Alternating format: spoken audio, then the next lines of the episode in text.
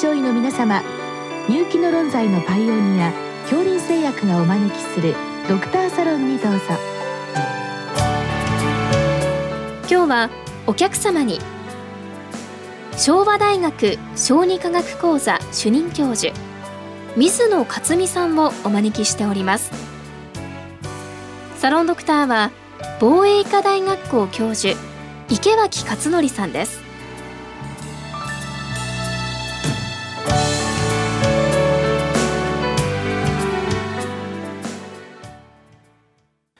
水野先生こんばんはこんばんは。今日はあの、このドクターサロンではあまり見かけない質問をいただきました。あの、乳児に進める離乳食、かっこ保管食、えー、どのような栄養素の補充を考えればいいでしょうか？という質問です。実は私、この質問を読んでる時にちょっと私の理解と違うなと思いましたのは、まあ、離乳食というのは母乳あるいはその育児用のミルクから、いわゆるその乳児食、自分で噛む食事に移行するために一時的に離乳食をするのであって、まあ逆に言うと母乳とかミルクっていうのは栄養素はもう全て揃っているものだと思ってたんですが、今離乳食イコール保管食ということで、むしろ栄養素を補充するという、これはもう以前からそうだったんでしょうけれども、私のような誤解をしている先生方多いかもしれないんですが、どうなんでしょう？はい。あのー、まあ最近ではまあ保管食という言い方もよくされておりますけれども、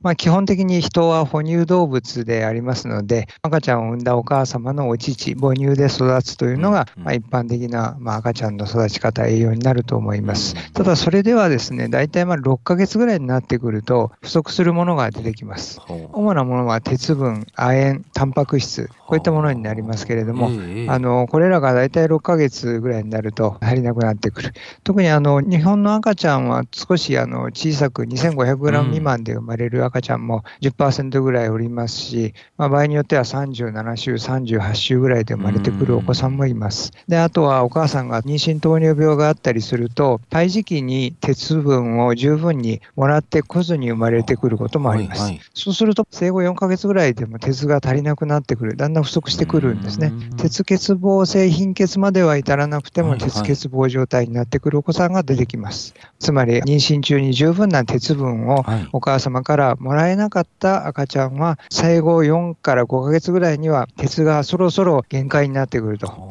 いうように思っていただいて、まあ、生後5ヶ月ぐらいから鉄を含む食材を食べれるように準備をしていただくとよろしいかと思います。私、先生のその今のコメント、不思議な気持ちで聞いてたんですけれども、よく亜鉛とかですと、高齢者で亜鉛欠乏で、もう本当にあの最近ドクターソロンでお聞きしたぐらいで、赤ん坊でも鉄、亜鉛欠乏なんですか？はい、はい、そうですね。あの、まあ、不足するものとしては、まあ、鉄が一番代表的ではありますけれども、まあ、あの、日本など、まあ、先進国ではさほど多くありませんが、やはり発展途上国とか、なかなかあの十分な食事が取れないところでは、亜鉛欠乏なども起きてまいります。それで、お母様方に私、常によくお話しさせていただくのは、まあ、じゃあ、生後5ヶ月から鉄分を含むものを食べるためにはどうしたらいいかっていうことなんですけれども、今、あの、おっぱいで母乳で育っているお母様方の一番多くの悩みは、離乳食を食べないっていうお悩み非常に多いです。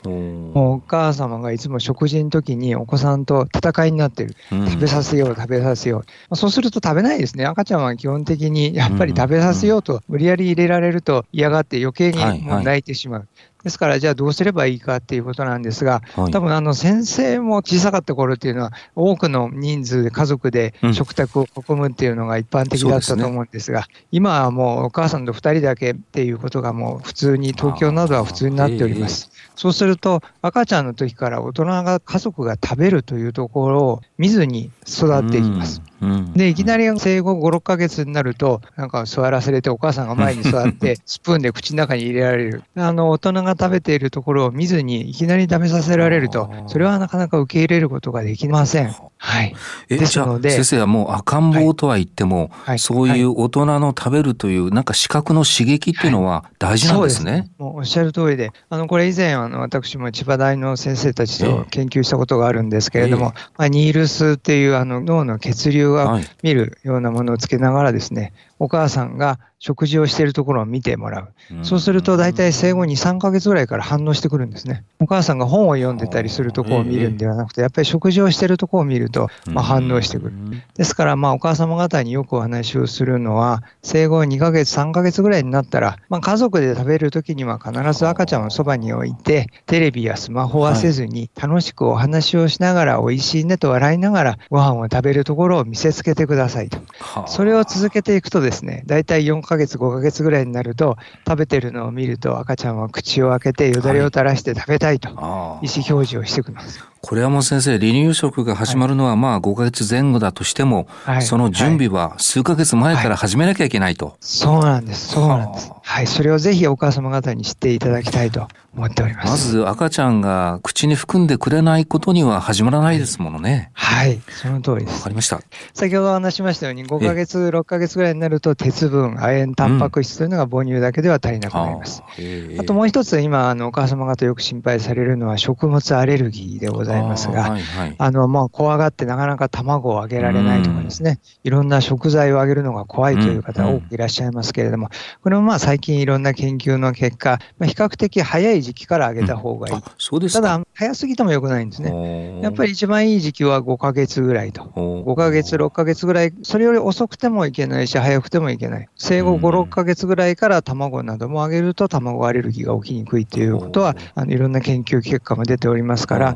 すべて一致するわけなんです。生後5、6ヶ月は赤ちゃんが大人が食べてるのを見ていると食べたくなる、自分から食べたくなる時期、そしていろんな栄養素が必要になる時期、そしてアレルギーも一番起きにくい時期と。ということをですね、ぜひあの、この放送を聞いていらっしゃる先生方には、理解していただいて、周りのお母様方にお伝えいただくとよろしいかなと思います。あの、先生、ビタミンに関してはどうでしょうか？あはい、特に赤ちゃんで問題となっているのはビタミン D で、アメリカ小児科学会などは毎日ビタミン D400 単位出しなさいというふうに言っておりますけれども、日本ではなかなかそこら辺が進んでおりませんで、特にあのお母様方、日焼け、日に当たることを心配されるので、うん、皮膚で作られるビタミン D というのが少なくなってきます。その分食べるということが必要になってくるんですけれども、うん、まあ、ビタミン D が多い食材としては、しらす干しとか、鮭、サンマ、カレイ、ヒラメ、あと卵黄、そしてあの干し椎茸とかも、キノコ類ですね。こういったものにはビタミン D が多く含まれておりますので、ぜひお母様方もこのようなビタミン D を多く含む食材というのもあげながら、まあ、適度に日に当たるということも気をつけていただきたいと思います。非常にあの免疫を高めるといいますか、感染予防の上でも非常に大事なビタミンでございますので、そのあたりもよろしくお願いいたします。先生、あの、さあ、じゃあ、あの、まあ、お母さんが、えー、そろそろ離乳食始めようと言った時の、はい、本当にもう、 day one はですね、まあ、よく一般的には、まあ、麦茶とか水とか、まあ、おかゆかなという感じがするんですけども、そういう始め方というのは先生、どうなんでしょう、あまあ、始め方はもうあの10倍がゆでよろしいかと思いますけれども、まあ、例えばですね、母乳がよく出る方であれば、うん、まあ、母乳を絞って、そこにかぼちゃなどをですね、まあ、温めたものを潰して母乳を入れて、えー、そしてまあ揚げても全然構わないと思いますし、まあ、あの先ほど申しましたように、揚げる目的は鉄、タンパク質、亜鉛というようなものになりますので、えー、アメリカ小児科学会などは最初から赤身の肉っていうふうに書いてあります。はい。まあ、日本ですぐそれを真似する必要はないと思いますが、すね、やはりあの鉄が早く揚げたいお子さんの場合には、できるだけ早くにその赤身の肉とかですね、卵黄とかに持っていけるように、まあ、早くから食べる準備を進めていくことが大事になるかなと思います。もう何か一歩一歩ゆっくり進むという考え方も大事かもしれませんけど、もう離乳食が始まる時点というのは赤ん坊は鉄がちょっと不足してるわけだから、はい、まあやっぱ不足しているものを早めに与えるという意味では、まあもちろんどういう与え方をするのか私肉に関してはまず一切知りませんが、まあそれなりの方法で与えてもよろしいという。はい。まあ、ピューレにしてあげていけば、あのそういう調理方法などはいろいろ書いてありますので、うん、まあそういったことはですね、頭の中ではやっぱり食べたくなった時期に必要なものを与える。うん、これが離乳食の原則であるということを分かっていただいた上でですね、うん、あのどのようなものをあげればいいかっていうのを考えていけばよいかと思います。まあ、よくあの、まあ日本本の離乳食の進め方っていうのは10倍がゆ、その後お野菜ですね。はい、で、それから豆腐、白身魚。大体あの赤身の肉が入るまで1ヶ月ぐらいかかってしまいます。そうですね。まあ、それでもいいお子さんは大丈夫なんですね。まあ、40週で3400グラムで生まれて、うん、で、母乳でまあすくすく育っているような赤ちゃんの場合は、6ヶ月から始めても大きな問題はございません。うん、ただ、まあ、先ほどちょっとお話ししましたように、はいはい、赤ちゃんの時からやや鉄は少なめ、足りないですよというような場合には、早めからこの赤身のお肉、卵黄という鉄分の多い食材をあげたい。うん、まあ、お豆腐などでもいいんですけれども、そういったものをあげたいので、まあ、5ヶ月に入ったぐらいから10倍がゆから始めて、まあ、あの赤身のお肉までできるだけ早く持っていくと。うん。先生あの、まあ、いろいろケースがあると思うんですけれども、まあ、それこそその、はい、いわゆる最初の準備がですねなかなかできなくて、はい、親御さんとしたらあの食べてほしいんだけどなかなか食べてくれない、どうしようっていうそういうご質問多くないでしょうか？ああります。それはもう、あの、90ヶ月検診でも食べてくれないとかですね、はい、そういったことはございますので、基本は食べるのは楽しい。そこから入ります。食べたいという気持ちが出ないと、これは無理やり上げると逆効果になりますので、でね、とにかくあの今はちょっとコロナの状況ですからできませんけれども、うんうん、まあ、以前ですと、まあ、ママ友とかですね、あとは親戚、とことか集まって、できるだけ多くの人たちで、あのみんなで笑いながら美味しく食べると。そういう環境にできるだけ置いてあげる。あとはですね、お母様のお皿から取り分けてあげると食べることもあります。お母さんが食べてるものは美味しそうなものっていうふうに大体思いますので。はい、そのあたりもちゃんと赤ちゃん見てるわけですね。よく分かってます赤ちゃん。そうですか、はい。ですからそういったものをですね、スプーンは嫌だったら別にあの、とろっとしたものであれば、お母さんの指でもいいんです。手をきれいにしてあげたもので、指に入れて口に入れてあげるとかですね。あとはできるだけまあ、あの、もう8ヶ月、9ヶ月ぐらいになってきたら赤ちゃんが自分の手で食べれるようなものを作って、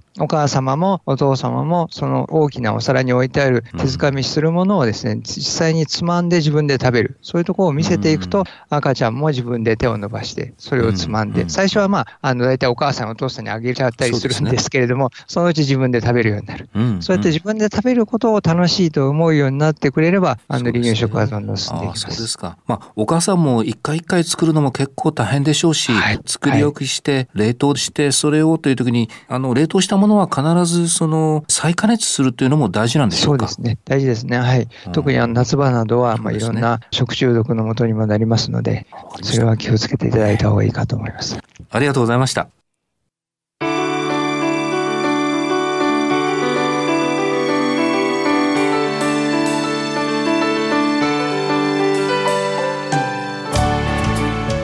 今日のお客様は